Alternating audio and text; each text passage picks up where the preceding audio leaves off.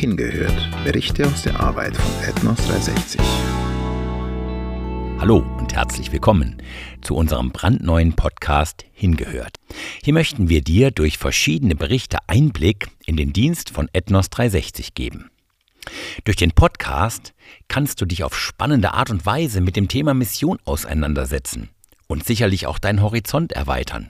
Bei Hingehört wirst du persönlich angesprochen und herausgefordert, selber Teil von Gottes großem Auftrag zu sein, durch Anteil nehmen, geben, beten und gehen.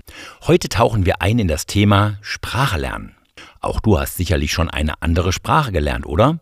Dann weißt du, wie sich das anfühlt. Emma, die die Sprache der Warei lernt, berichtet von ihren Erfahrungen und was ihr dabei aufgefallen ist.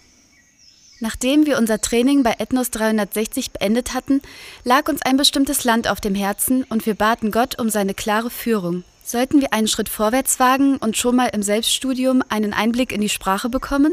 Weder mein Mann noch ich sind besonders sprachbegabt, aber voller Motivation bestellten wir einen Sprachkurs mit CD, einigen Übungen und einem Lehrbuch.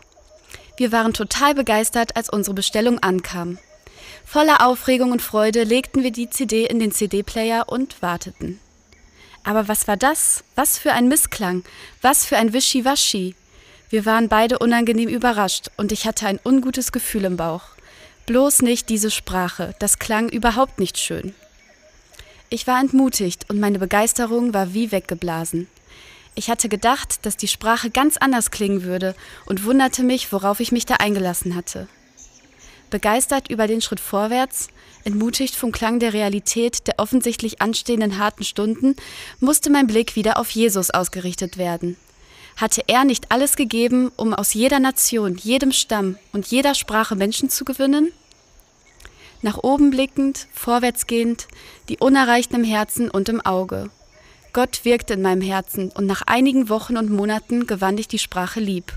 Für mich klingt sie jetzt wunderschön, eine neue Sprache zu lernen ist herausfordernd und kostet viel Kraft, Arbeit und Mühe. Aber trotz aller Anstrengungen ist es ein großer Segen, wenn dann der Zeitpunkt kommt, an dem man das Evangelium mit den Menschen teilen kann, die diese gute Nachricht noch nie gehört haben. Gott ist derjenige, der die Sprachen gemacht und sie entworfen hat, und sie zeigen uns einen kleinen Teil von ihm und seiner Kreativität.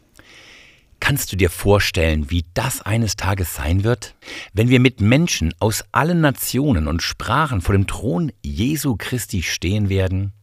Die Bibel beschreibt das in Offenbarung 7, die Verse 9 bis 10 folgendermaßen.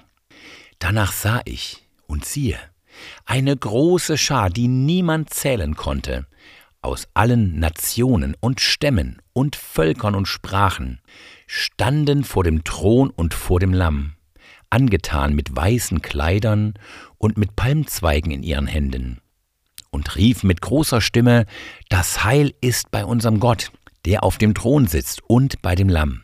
Vielen Dank fürs Zuhören. Wir freuen uns, wenn du in dieser Woche im Gebet besonders an unsere Mitarbeiter denkst, die mitten im Sprachstudium stecken. Wie frustrierend und herausfordernd das sein kann, muss ich dir nicht erzählen. Und wenn du mehr über die Arbeit von Ethnos 360 erfahren möchtest, dann schau doch einfach auf unserer Webseite vorbei. Hier findest du wertvolle Informationen über unseren Dienst und wie du selbst ein Teil davon werden kannst.